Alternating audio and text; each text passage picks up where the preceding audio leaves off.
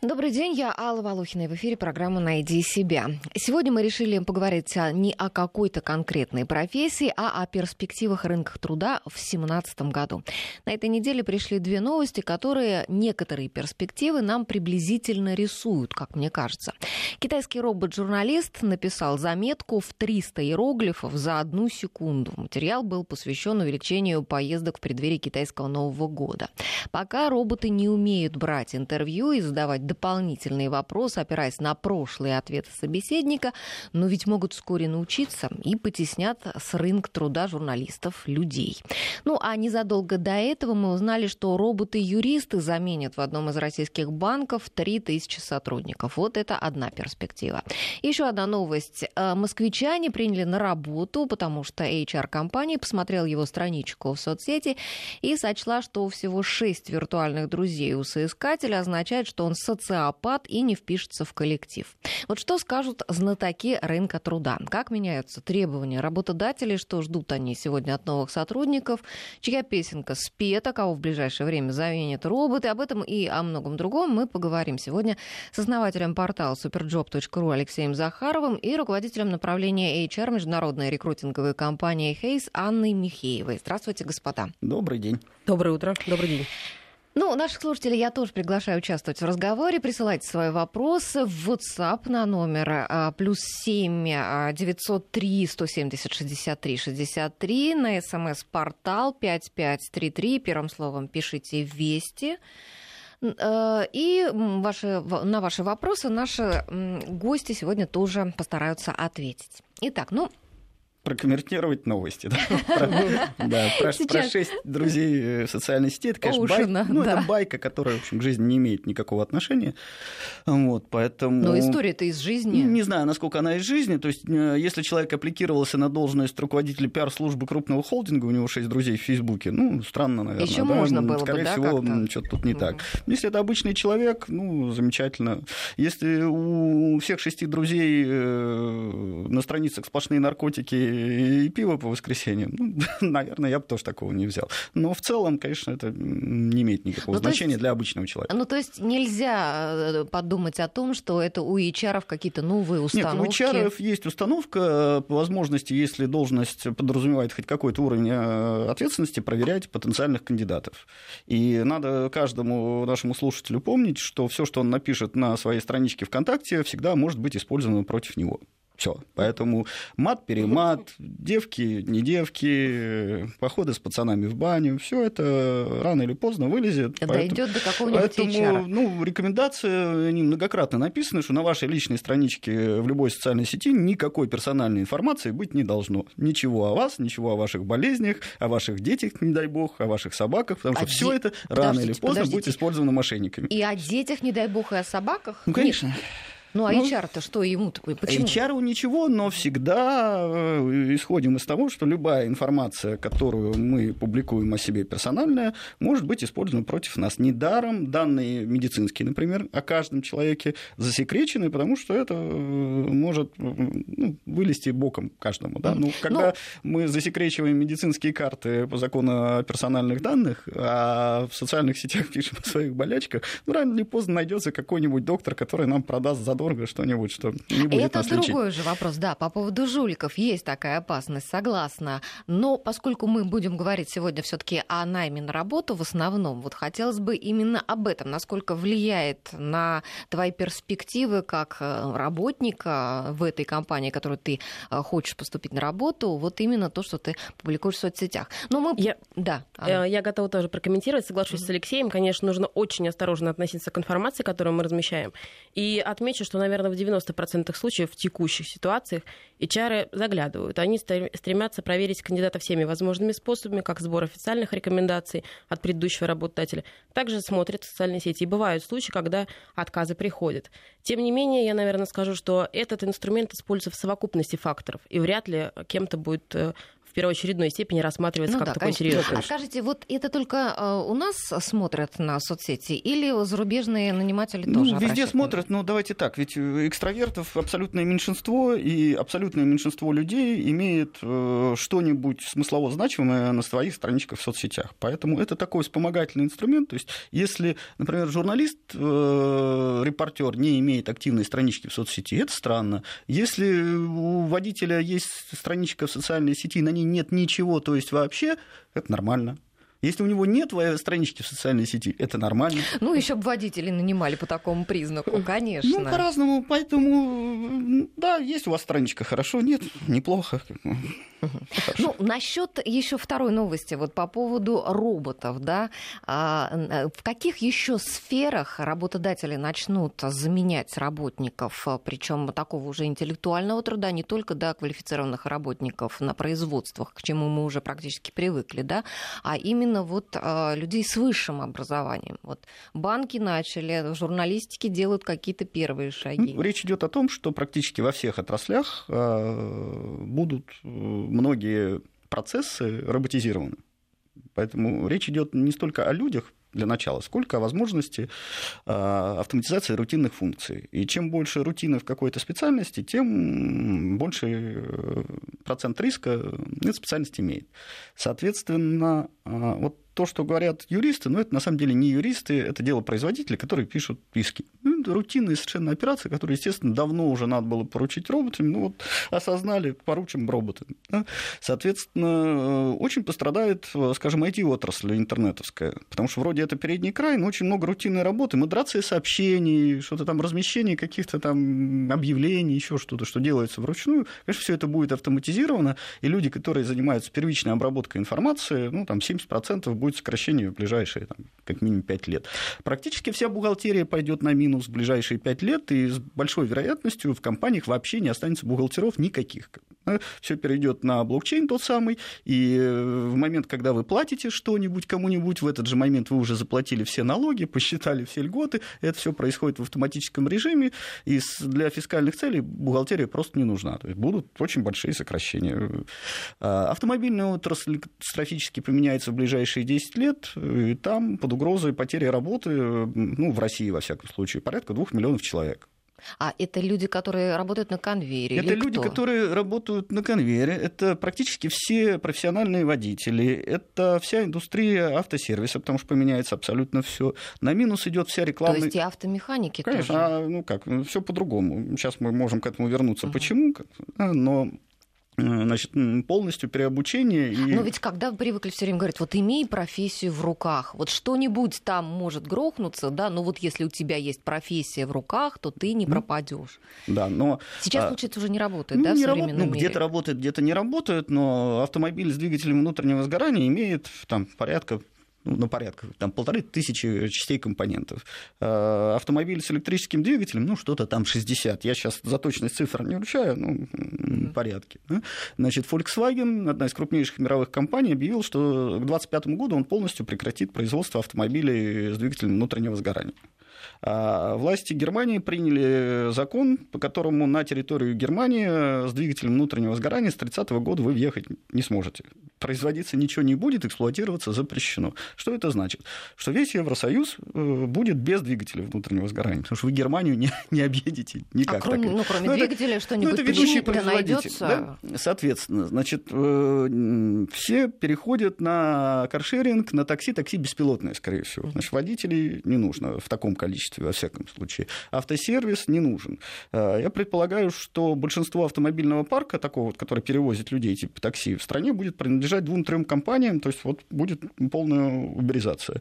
Соответственно, страховая отрасль, которая занимается страхованием автомобилей, вся уйдет в никуда. Не будет просто процессов таких. Рекламная отрасль, которая сегодня живет от рекламы автомобилей, уйдет в никуда, то есть ничего не будет. Это только вот э, авто, а это ключевая отрасль.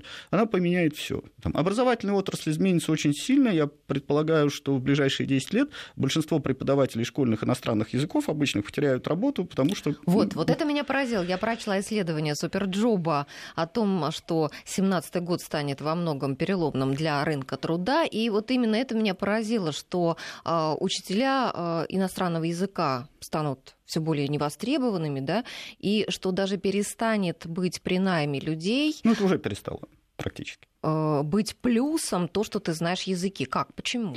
Ну, либо вы должны знать язык в совершенстве, в абсолютном совершенстве, то есть быть билингвом, либо уже на сегодняшний день э, коробочка у вас в кармане, и у меня в кармане, и у всех практически наших служителей в кармане 500 э, пар языков туда-сюда переводит сильно лучше, чем среднестатистический преподаватель какого-нибудь языка в школе, а то и в региональном вузе. То есть дело именно в том, что совершенствуются технологии и электронные переводы переводчики нам да, помогают. уже они на сегодняшний день, то есть сегодня уже электронный переводчик имеет качество выше, чем среднестатистический преподаватель этого же языка.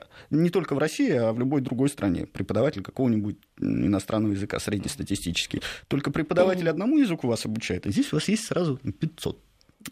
И поэтому любой смысл изучения тратить время на изучение иностранного языка. А, как это же расширяет. Ну, ничего не так. В большинстве случаев это профанация. Как говорит, а как же мы будем о Шекспире беседовать с шекспироведом английским? Мы и сейчас не беседовали, и потом не будете. А Нет, тот, но когда беседовал... ты узнаешь язык, ты узнаешь и культуру, Слушайте, и народы. Это все хорошо, давайте к реальности. Нигде стандартное изучение иностранных языков, кроме специализированных иньязов или там института международных отношений, не только везде, ну, снова, изучение иностранного языка на бытовом уровне вот если вы живете во Флориде, то там 70% испаноязычные. Да? А язык английский, язык международного общения, вот его и учат. Английский, но все еще, или почти все, знают испанский. Если вы живете в России, у вас есть русский язык, но если э, вы живете в Казани, у вас есть еще и татарский язык, и это нужно. Татарский в Казани будут учить вместе с русским билингвы учить обычному человеку английский в Казани или в Москве ни малейшего смысла не имеет, если э, он не собирается преподавать Шекспира в высшей школе. Но люди же путешествуют. На люди деле... не, еще раз, люди путешествуют, они большинство не в состоянии ничего э, говорить и ничего воспринимать. Для путешествий уже более чем достаточно э, коробочки в кармане. При этом с плохим английским языком вы сможете путешествовать, ну так в треть мира не везде вас поймут. А если вы уж про путешествие куда-нибудь в джунгли, вас не поймет никто. А с коробочкой вы в джунглях замечательно выживете. Анна, я, поспорите? Я, да, очень э, ждала, когда мне предоставить слово. Хочу сказать, что я уже 11 лет в рекрутменте, и на протяжении всех этих лет с каждым годом все увеличился спрос на англо э, и на немецко, например, говорящих специалистов. Первый язык все таки английский, который востребован у работодателя. Коробочка — это хорошо, однако до сих пор еще технологии не достигли такого уровня, чтобы абсолютно четко переводить э, те или иные слова и как они в лексике, в Чтобы контексте. это был не подстрочник, да, да какой-то, и вообще кроме имел того, смысл этот текст. Возможно, при э, письменном, да, письменной коммуникации это э, метод работает. Когда же мы говорим про устные переговоры, которые сейчас очень сильно востребованы, опять-таки, у всех работодателей, то здесь вас не будут воспринимать серьезно, если у вас э, переводчик рядом. Э, мы говорим как и про технологии, так и, например, про конкретного человека. Э, работодатель, потенциальный клиент, э, контрагент, он хочет тет-а-тет общаться с человеком, который понимает предмет. И до сих пор мы всем рекомендуем, наоборот, изучать языки, и это первое требование в 90% случаев, когда компания Хейс закрывает позиции и ищет людей. Ну, то есть... Ну, а... смотрите, компания Хейс международная компания, где иностранный язык, английский, является языком, вот тем самым татарским в Казани, а, это язык просто общения внутри компании. Если люди его не будут знать, ну, не получится работать в международной компании, чуть сложнее Нет, речь идет не о найме конкретно в эту компанию, а, значит, а, а если мы во... говорим, что вообще. речь идет о найме вообще, угу. то э, знание иностранного языка, вот мы видим на массе, на массивах в сотни тысяч вакансий. Снижается, снижается, снижается это требование. Ну, нет в этом никакого смысла. Все. То есть там, где действительно нужен язык, требования сильно повышаются. Вот там, где те самые переговоры на уровне председателей правлений там, крупнейших банков, и там, где Путин разговаривает с Меркель на немецком языке, замечательно. Там, где детишки играют в футбол, они замечательно будут играть в футбол и сильно лучше поймут друг друга с помощью электронного переводчика уже сейчас, чем там, потратив какое-то время на изучение того же самого иностранного языка. Поэтому то время, которое сейчас тратится на изучение иностранных языков в обычной школе, ну, будет тратиться на что-то другое, да и сама школа, в общем, в ближайшие 10 лет очень сильно, судя по всему, поменяется. Ну да, сейчас онлайн-образование да, развивается очень бурно и активно. Да, множество площадок появилось, где можно получать образование не, лучших университетов, ничего не, не выходя из дома. Согласна. Пока, пока, пока это все не, работает. не работает. Накоплен об, огромный объем информации, при этом эффективность онлайн обучения сильно ниже, чем традиционного. Никто за него платить не хочет, потому что эффективность сильно ниже. И э, сейчас все ждут некого качественного перехода, завязанного на те самые бигдата, на машинное обучение, на индивидуальные траектории, которые э, будут вот этот самый огромный объем контента, который накоплен там, на всяких курсерах и так uh-huh. далее, подстраивать под э, каждого конкретного студента. И самое главное, давать ему волшебный пинок потому что это одна из главных э, да, составляющих ценность образования. пинка, да. она вчера была ценна, и сегодня, и завтра будет, не упадет в цене. А если возвращаться вот э, к интернет-технологиям, к э, роботам и так далее, вот чат-боты заменяют уже и рекрутеров тоже, да? Вот кто не знает, чат-боты — это программы, которые распознают письменную речь человека, могут реагировать на нее, ну, в общем, как, кое-каким умом, да, располагают, да, и устную. А, э, так вот, а что будет меняться в работе рекрутеров? Ну, снова, вот, вот, вот компания Superjob такой угу. HR-бот выпустила уже, по-моему, там, больше года назад для определенных целей. А, потом несколько наших клиентов крупных тоже заказали у нас подобную же игрушечку. И эта игрушечка великолепно работает. Она автоматизирует первичные какие-то вот вещи на собеседовании. Здравствуйте, как вас зовут? Проверяет, насколько там есть мотивация у человека э, аппликироваться именно на эту вакансию и проводит базовый тест. Ну, если это программист, ну вот он разбирается в чем-то на каком-то уровне или не разбирается. И мотивацию тоже можно ну, проверить? мотивацию в первом приближении можно проверить. Да? Но если человек хотя бы прошел этот тест, у него уже какая-то мотивация присутствует. А, вот. Поэтому все это будет развиваться, но это какие-то игрушки, которые на самом деле а, реинкарнируются, потому что все то же самое уже было возможно ну, 10 лет назад. Ну, Нет, просто... ну вот, допустим, сейчас а, везде можно найти советы. Вот вы отправляетесь на собеседование, там надо так-то одеться, нужно так-то говорить, там, заучить свое там резюме, э, привыкнуть его рассказывать, там, пересказывать и так далее и тому подобное. Вот если тебя будет а, собеседовать чат чат-бот.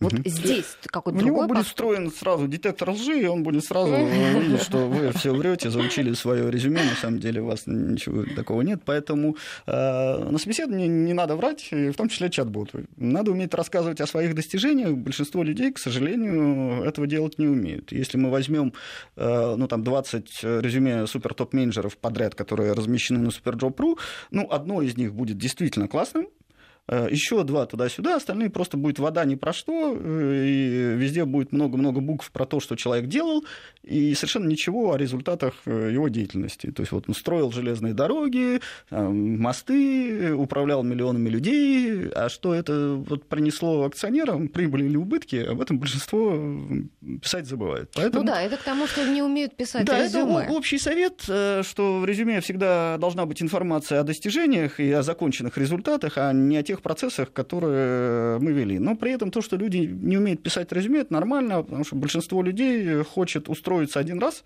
и потом вот карьерно двигаться в одной и той же самой компании, никогда работу не искать, ну, потому что только сумасшедшие получают удовольствие от поиска работы. Ну, зачем это? Ну, есть, наверное, Разные такие люди. люди, кто любят, да, Что? как вот смену обстоятельств. Нет, смена обстоятельств э, – это замечательно, но это для каждого стресс. Стресс, конечно. И абсолютное большинство людей, даже карьерно ориентированных, предпочитают искать работу внутри своей компании, да, повышая себя в должности, э, расширяя уровень ответственности. Это самый простой и бесстрессовый путь. Выход на рынок труда, резюме – это все таки стресс, и мы в Superjob всегда стараемся этот стресс снизить, помочь людям что-то написать. Главная проблема в том, что что, как правило, люди не читают инструкции, и чем выше уровень человека, тем больше он думает, что он все знает сам. Всё Я, наверное, правильно. хотела бы дополнить, да. что все-таки есть люди, которые просто хотят челлендж новый увидеть и наоборот стремятся к каким-то изменениям. А, часть такого процента все-таки работающего населения по-прежнему остается таким, что и делает наш бизнес успешным. Ну, С каждым общем, годом все успешнее ну, и успешнее. В, в общем, да, с этим не поспоришь, мы на этом зарабатываем, слава богу, деньги, потому что если бы никто не выходил на рынок труда, мы бы сейчас с вами здесь не сидели. Как меняются алгоритмы поиска? Поиска вот э, резюме да, кандидатов. И вот как соискателям а, написать свое резюме так, чтобы оно попадало в этот поиск? Ну, если мы Есть говорим про суперджоп, вот надо зайти на суперджоп, просто следовать указаниям программы и делать угу. вот то, что подсказывает программа, а не то, что кажется Так, правильным. у нас программа Всё. не посвящена рекламе а, суперджоба. А, больше ничего не скажешь. На эту тему написаны тонны литературы. Зайдите это Нет, в любую а поисковую что меняется? систему. Ведь что-то же меняется. С точки зрения, как написать резюме, ничего не меняется последние ну, лет 10 ну, тысяч. У работодателей запросы, тем не менее, меняются, безусловно, они идут в ногу тоже со временем. И сейчас очень такая тенденция основная на а, многозадачность и на то, чтобы человек гибко подходил к чему-то новому, поскольку технологии развиваются, в каждой практически индустрии появляется что-то новое. И человек, который был обучен 5, 7, 10 лет назад каким-то определенным шагам, инструкциям, должен быть готов всегда к изменениям, должен быть готов их принять и уже уметь их правильно применить на ну, хорошо, в резюме, на. Из резюме как можно это увидеть? А, я рекомендую всем обязательно а, прописывать какие-то свои достижения и проектную работу. А, проектную нужно... работу? Да участие в проектах, э, что было, что стало. Ну вот на примере того, как человек привнес, что он привнес именно в этот проект э, для своего работодателя предыдущего угу. отслеживать тенденции, которые есть на рынке для той или иной отрасли. Ну, на самом деле тенденция следующая, что знания, которые мы получили в школе, с нами шли, вот с нами, да, ну, много лет. Как бы. На сегодняшний день знания, которые человек получает в обычной школе, они устаревают на момент получения. А знания, которые человек получает в ВУЗе, они устаревают на, на момент написания учебников.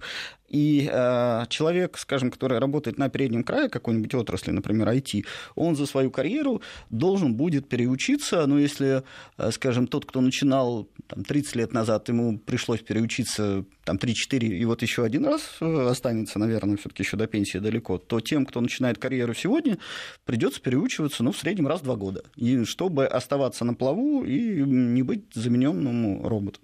Вот какая-то такая тенденция. Поэтому... Но, ну, смотрите, а вы говорили о том, что вот языки, да, уже сейчас как бы не актуально, знание языков не настолько важно для работодателей, но в то же время а сейчас такая тенденция, что именно образование и компетенции людей, они гораздо более важны для работодателей, чем, а, скажем, стаж работы. Угу. Вы согласитесь? Ну, я сказал бы, что компетенции как раз важны, но не очень, потому что они очень быстро устаревают на сегодняшний а день. А что ж тогда а вот образование не спос... важно? Да, способность быстро важен. приобретать новые компетенции, вот это вот самая ценная черта, то есть способность быстро учиться быстро перестраиваться. А как вы это поймете на собеседовании? Знаете, ну, на собеседовании достаточно легко понять, существует большое количество методик, при этом у нас есть страновая проблема достаточно большая, что абсолютное большинство людей а, отучивают учиться еще в школе, кого не отучили в школе, отучивают учиться в ВУЗе, и когда работодатели начинают предъявлять претензии, что вот наши сотрудники-то вы... Не хотят учиться. Не, не умеют, не то, что не хотят, даже если хотят, не умеют.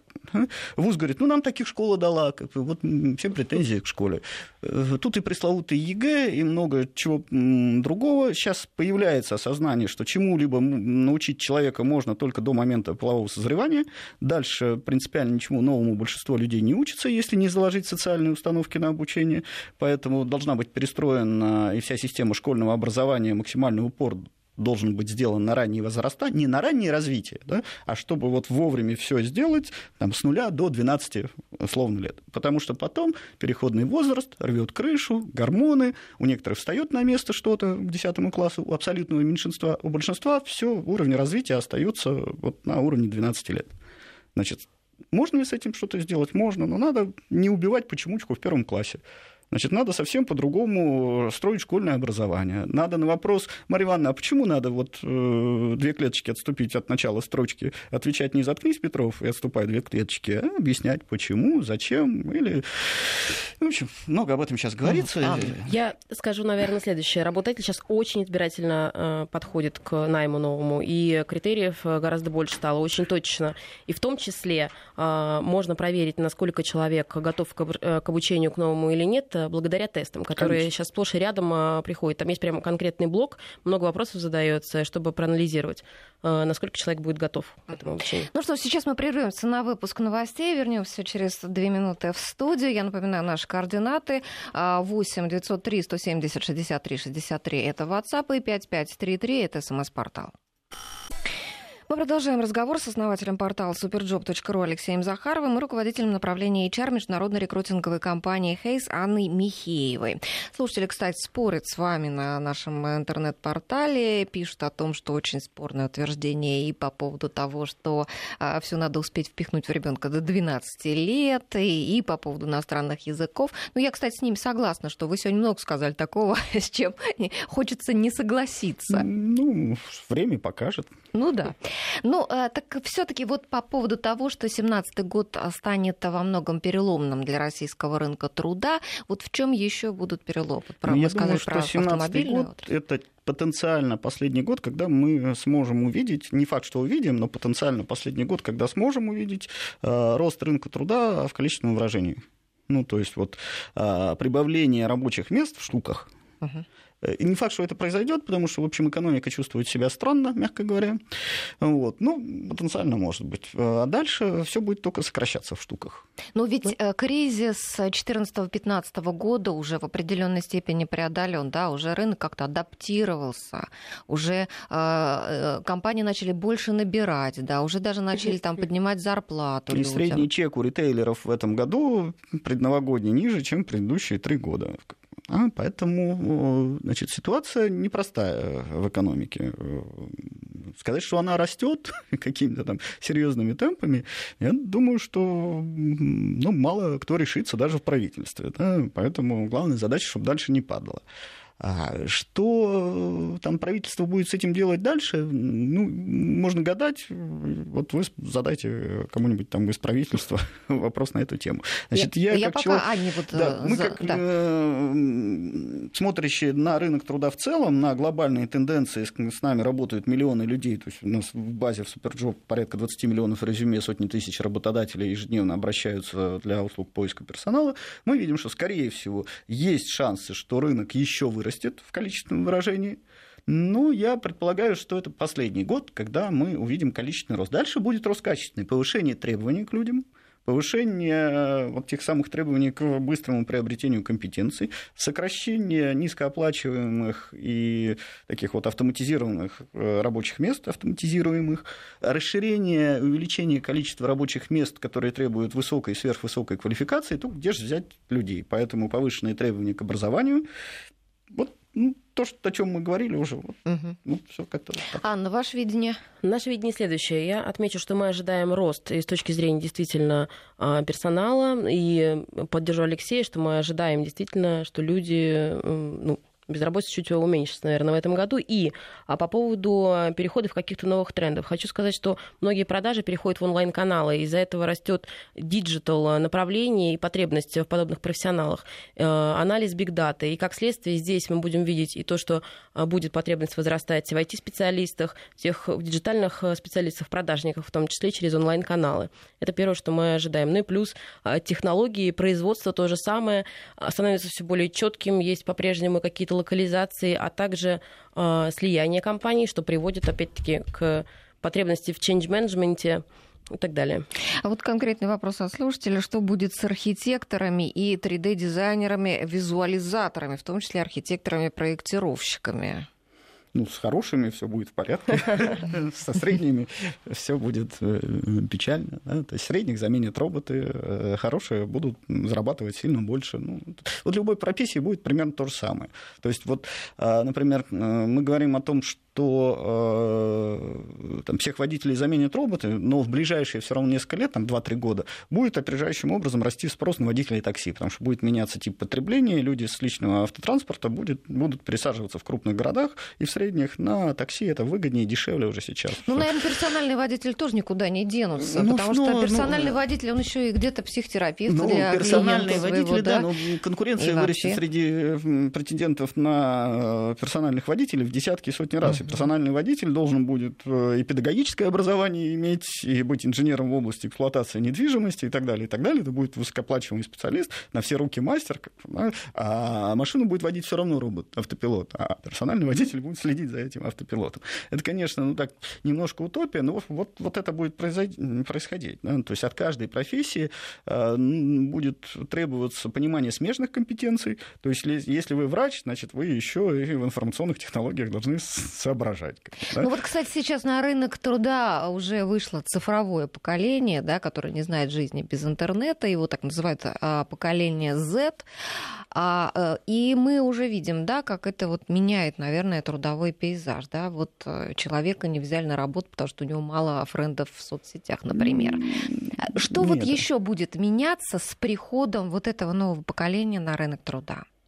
Ну, сейчас да, многие работодатели задумываются о том, как привлечь данный молодежь, да, и как с ними работать, потому что поколение Z это те э, молодые специалисты, которые выросли уже после распада Советского Союза. Ну, то есть они родились после 2000, э, после 93 э, -го года. Да, да, соответственно, они только начинают выпускаться, и они привыкли к тому, что родителям все дали. Их провожали э, в институт, в школу, няни, то есть вот социализация, которая была у нас во дворе, когда играли и в мяч футбольный, такого нашего нет. поколения, да? И молодые профессионалы, такие поколения Z, они э, привыкли комфорту, к тому, что им все уже дают. Это первое ожидание. Мы видим, что многие работодатели а, стремятся э, такую тенденцию, то, что они геймеры все, как-то привнести в работу. Где-то в каких-то компаниях даже поощряется какие-то баллы дают, что а, очень схоже с тем, как в какой-то игре онлайн это может происходить. Угу. А, такое же обучение, ну, дозировано. А у нас, вот, кстати, как раз один слушатель пишет, что э, я бы посмотрел, что а, шесть друзей только в соцсети, и именно его бы и взял, потому что а, не будет трепаться в соцсетях, вот, а пишет он в рабочее время. Да, правильно говорит. По-прежнему ценится, действительно. Но в то же время многие ведь используют и в работе эти самые соцсети. И Конечно. здесь как раз особенно ловкие в этом вот именно поколение Z, наверное. Вот ну, они там родились, выросли, да, да, им да, там да. комфортно, они понимают, как идут коммуникационные процессы там. Поэтому если нужен СММ-менеджер, ну, вероятность того, что 14-летний э, будет работать сильно лучше, чем суперпрофессионал 60 лет от труду, она сильно выше. Ну, усредненно. Угу. Ну, нормально, ничего страшного. Мне рассказали одну историю о молодой девушке как раз вот этого поколения, о том, как она устраивалась на работу в пиар-службу одной парфюмерной сети.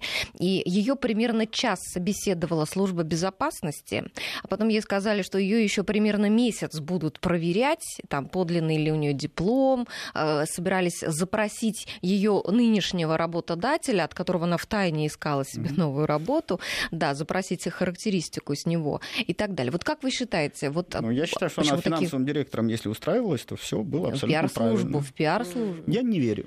Ну, то есть, ну, нет, ну это абсолютно подлинная ну, история. Ну, Возможно, это точечная вот, какая-то да. история, потому что, конечно, так, то, на, ну, так не проверяют. На таком уровне, да, ну, ну и потом все-таки все стремятся ну, сейчас к этике. Если она устраивалась руководителем пиар-службы нет, снова в сотрудником. Э, там какую-нибудь сеть, как бы поверю, да, проверяла службу безопасности, мало ли что, сколько откатов она получала раньше, там каких журналистов купала, все. Если это обычный сотрудник, нет, конечно, не проверяют так, это очень дорого. Зависит еще от собственника, знаете, у некоторых есть э, повышенная тревожность, поэтому Свои вот тараканы. Да, приходит к такой службе э, безопасности, хм. которая проект ну, Содержание такой службы безопасности это миллионы миллионы долларов в год. Это себе могут позволить только супер крупнейшие компании. Остальные могут там делать вид, что они там вот что-то такое делают, но явно никто ничего подобного делать не будет. Ну, а если человек вот столкнулся, э, вот претендент на какую-то должность, да, что с тем, что собирается работодатель, его потенциальный, запросить его нынешнего работодателя, ну, это нормально, надо быть к этому готовым в 100% случаев. Как здесь повести? Ведь ты не, не говоришь своему нынешнему ну работодателю, ну что ищешь работу. Ну и дурак. Ну, ты не говоришь своему нынешнему работодателю, что ты не согласна. Не, так, ну давайте по очереди, да, подробнее выскажите. А, наши этические принципы подразумевают, что все-таки мы не раскрываем информацию и сохраняем конфиденциальность, поэтому мы всегда и наших клиентов просим компании Хейс не а, обращаться без уведомления сотрудника. Но бывают такие случаи, когда кому-то сказал, и кто-то может держать в секрете. Мы все время обращаемся к человеку, к кому можно подойти к сбору рекомендаций потому что все-таки это очень тонкая грань. То есть сам претендент, время. он может вам сказать, у кого он о нем спросить. Контакт, да? Мы сейчас говорим немножко по-разному, угу. да, то есть когда человек к нам пришел трудоустраивается, конечно, мы э, должны очень осторожно запрашивать какие-то рекомендации у текущего работодателя, чтобы не испортить что-то человеку. Но а, когда мы говорим о том, что сам человек скрывает от своего потенциального работодателя, что он собирается искать работу, ну, на мой взгляд, э, это позиция такого человека в себе неуверенного. Потому что в любом а, нормальном раскладе происходит следующее. А, я хорошо работаю, я считаю, что мне почему-то здесь не доплачивают. Я прихожу к работодателю и говорю, смотри, вот раз, два, три, четыре, пять, вот так вот э, я работаю. На рынке я на Суперджоб посмотрел, за ту работу, которую я выполняю, платят X, а вы мне платите сильно меньше. Давайте так. Вот либо вы мне э, прибавляете зарплату до рыночной э, составляющей, и мы это не обсуждаем, это не вопрос торга, это рынок. Как бы. Либо я спокойно поищу себе работу, я вас предупреждаю. Я спокойно сдам дела, потом все хорошо. Но не каждый на таких позициях находится, как, где он может разговаривать ну, так как, с руководителем Если вы своим. выполняете совершенно рутинную какую-то работу, вот абсолютно рутинную, за которую платят, ну, не знаю, там, 20 тысяч рублей вот за что-нибудь в месяц. Нигде в другом месте вам не заплатят за нее 40. Поэтому не трендите и работайте. Как бы обучайтесь и получаете значит, Тем не менее, человек может захотеть поменять свою работу. Ну, по разным причинам может. Но снова, если мы говорим о там, грузчиках или продавцах э, в мегамаркетах... Ну, там да, никто не будет запрашивать Никто не будет париться. Нет, все будут, надо запрашивать. Мало ли, там, проворовалась, пьет э, или еще что-то. Обязательно надо запрашивать. Но вы ничем не подставите э, того человека, про которого запрашивают запрашивать информацию, потому что текучка 300% в год и так. Продолжим после короткого выпуска э, новостей в регионах и прогноз погоды. Пока был небольшой перерыв, мы с гостями тут пообщались за кадром, так сказать, и уже э, подумали о том, что неплохо было бы сделать такой курс, как э, просить повышение зарплаты, да? потому да, что для многих да, это и, проблема. Там, те, кто получил повышение зарплаты, первую зарплату брать в оплату этого курса. Ну, это много. Ну, это как сказать. Ну, я бы хотела вернуться к примеру Алексея и сказать, что я не могу согласиться с ним, если честно, потому что э, если работник придет к работодателю, работодателю а, далеко не всегда, ну, с таким вот просьбой, да, повысить зарплату, далеко не всегда Нет, он встретит с объявлением, что он ищет новую работу, отношения. потому что там он недооценен и так далее. Да, для большинства э, по рынку будет казаться, что это шантаж, и mm-hmm. работодатель, скорее всего, потеряет лояльность к своему сотруднику и будет э, тихонько искать ему замену. И в таком случае... И он может успеть быстрее, чем этот может успеть сотрудник найти Сейчас работу. у нас не самое лучшее время, и статистика такая, что некоторые профессионалы высокого уровня, даже чем выше уровень оплаты и должности, тем меньше позиций, как правило, на работе, э, ну, на рынке. И иногда люди по полгода, по году не могут найти работу. Ну, Поэтому это наша рекомендация... менеджерских позиций, да, где топ именно менеджерской позиции, а не специалиста. Топовые специалисты, именно специалисты, люди, которые умеют работать узкоспециализированно головой или руками, будь то хирург, суперхирург, там, супермузыкант или суперпрограммист, или супер кто угодно, он устраивается позавчера и всегда имеет кучу Слушайте, ну за топовых специалистов мы вообще не беспокоимся. Да, а вот, да, действительно, топ-менеджер... Но большинство людей не будет они. долго искать работу, да. если он почему-то... Ну, Но это не топ-менеджер, потому я... что у топ-менеджеров всегда есть предложение. Ну, ну и ура, мы за них у кого-то рады. есть, у кого-то да, нет. 100% я топ-менеджеров же... всегда есть предложение о работе, а если вы потеряли работу, считаете себя топ-менеджером, и у вас нет предложения о работе лучше, чем у вас были, вы не топ-менеджер. Все. Ну, это очень просто, просто чтобы вот себя не переоценивать. Ну, да, значит, про надо них учиться, даже неинтересно и говорить, потому что, ну, что там, это совершенно отдельная история. Сейчас мы больше говорим о массе людей, о, о, о, средне, о среднестатистических россиянах. у них все хорошо. Э, пишет, ну вот наш один слушатель вас поддерживает, а большинство других спорит с вами. Алексей пишет, наш слушатель, я делаю мягкую мебель, без работы никогда не останусь. Вот вы как считаете? Да, конечно. Человек делает мягкую мебель, без работы никогда не останется. Понимаете, в ближайшее время точно. Остаться с работы, а другое, чтобы она была достойно оплачиваемой и по ожиданиям, например, этого же человека. Ну, я знаю и... людей, которые делают мебель, вот просто в личном качестве, которые зарабатывают сильно больше, чем топовые программисты. Их немного, конечно, но знаю, Абсолютно да. поддерживаю. Бывает в любой абсолютно индустрии люди, которые зарабатывают больше других. Это а, безусловно. Тем не менее, если говорить в общей массе, я все-таки рекомендую людям не подходить к работодателю и не просить денег просто так, а обязательно Нет, аргументировать, конечно, не так, аргументировать конечно. хотя бы достижениями. Начал, чем... Обязательно уже, мне кажется, им, имея а, какое-то предложение и понимая, что если Не, сейчас тебе рынок, здесь откажут... Рынок легко изучить сейчас. Интернет все таки есть. Предложение можно посмотреть от сотен тысяч работодателей. Но то, что есть варианты на рынке, не значит, что вам именно их предложат, поскольку, как я говорила ранее, работодатель ну, очень избирателен. И персоналия тоже может иметь значение. Будь у него все компетенции, но если он не вписывается, по мнению работодателя, в коллектив, э, то так ничего не получится. Пойти, получить предложение, а потом пойти к своему работодателю вот, требовать Вот я да, об да, этом да. же, конечно. я об этом, конечно. Сначала настелить себе соломки. Конечно. Ну, а вот в нынешнем наступившем году время поиска э, вот, работы, оно по сравнению вот с 2016 годом, оно будет меньше, больше, как? В какую сторону будет изменяться? Ну, для специалистов, И для каких, да, для вот отраслей? специалистов с квалификацией выше среднего все устраиваются вчера. Просто... Давайте мы уже отойдем от них, которые вот. выше среднего. А Давайте про для средних тех, говорить. у кого э, квалификация средняя, ну, цикл будет увеличиваться. Для тех, у кого квалификация низкая, увеличиваться еще больше. И так будет а вот вы же говорите, от сегодняшнего что... дня и навсегда. А вы же говорите, что э, число предложений вакансий вот будет больше, чем да, ну, в сравнении с 2016 годом. Быстрее всего устраивается человек без квалификации. То есть вот если мы э, будем говорить про рынок в целом, то, например, там, девушка 20 лет, а, ничего не умеющая, не знающая, чего хочет, придя на Супержоп, разместив свое резюме, получит 500 предложений за день.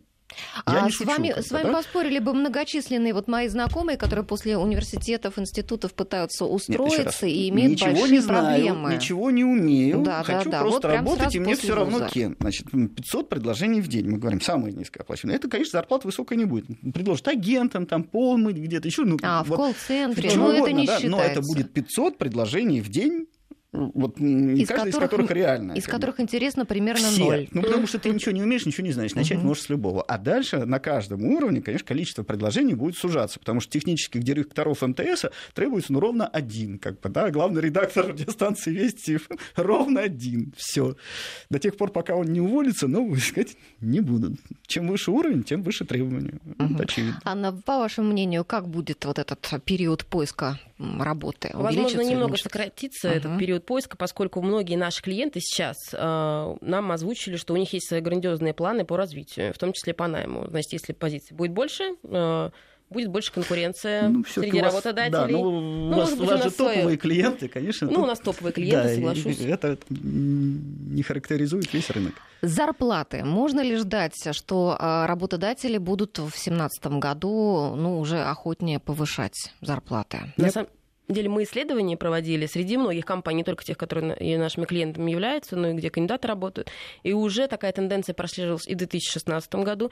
И мы задавали вопрос, насколько вы готовы, и будет инкри... Э, повышение, да, будет в следующем году э, все-таки планируют. Большинство ну, работодателей приходят вот, к этому. Да, у меня вот данные портала HeadHunter в 2016 году, по их сведениям, зарплаты сотрудникам повышали 32% работодателей, а 11% сокращали.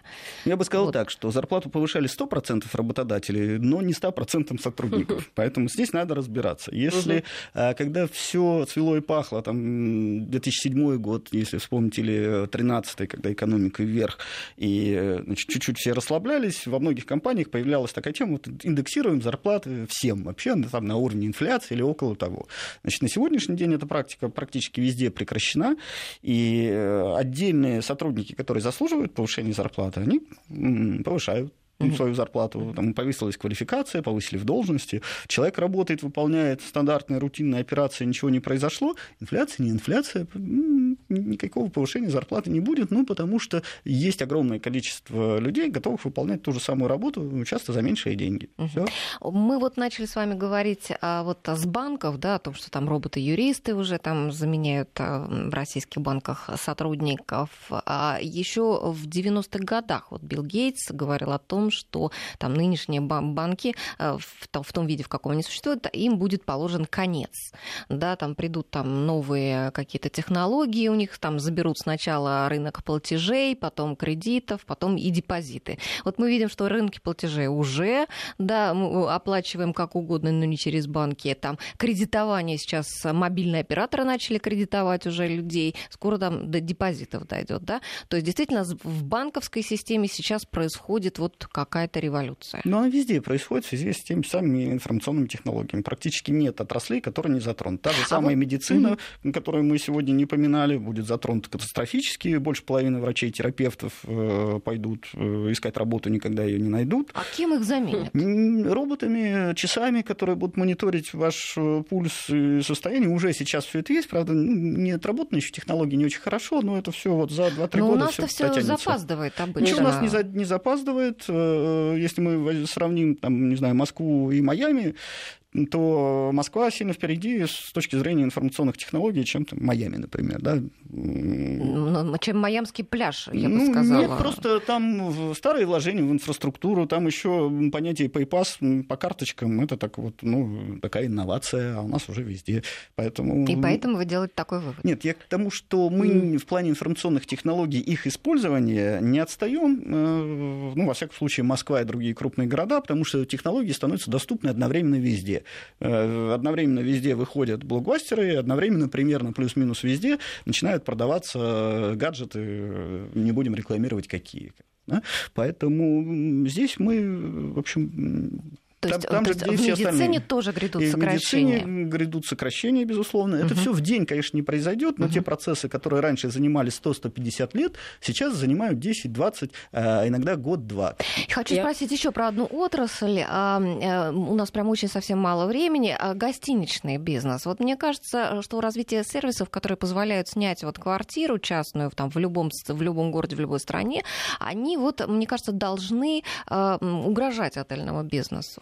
Ну, нет, потому что отельный бизнес все-таки это про другое. То есть одно дело, вам нужно провести где-то э, время э, просто. Ну, приезжаешь ты в путешествие. Ну, приезжаешь в путешествие. Вот, понимаете, всегда в Крыму были санатории, да, или там хорошие отели, и курятники, которые сдавались. Курятники становятся более комфортабельными, да, там, с кондиционером, с горячей водой, еще что-то. Но отельный сервис все-таки подразумевает наличие хорошего ресторана в отеле, спа, там, еще каких-то вещей, что вас тут убирают по первому требованию. Э, если благосостояние позволяет, то люди все-таки предпочитают останавливаться останавливаться в отелях, ну просто потому что это инфраструктура какая-то. Да? Если поживут. вы хотите сэкономить, а, если раньше вы приезжали в ту же самую Ялту и подходили к машине, на которой висел щит, ну, там, дом у моря, еще что-то, то сейчас для этого есть там, Booking.com, Airbnb и все что угодно. Угу. Еще. Но Анна, суть 50 этого секунд, не да, Я про фармацевтику угу. хочу в первую да. очередь сказать, что не могу согласиться. Мы, наоборот, наблюдаем, что в связи с импортозамещением а, клинические исследования приходят на российский рынок, а таких а, не хватает, наоборот, профессионалов локализации производства иностранных в том числе. И многие молекулы, которые до этого были доступны и производились только иностранными фармпроизводителями, сейчас пытаются локализовать здесь. Поэтому у нас, наоборот, бум. И в том числе и продажников, которых с охотой берут из того же а, сегмента врачей.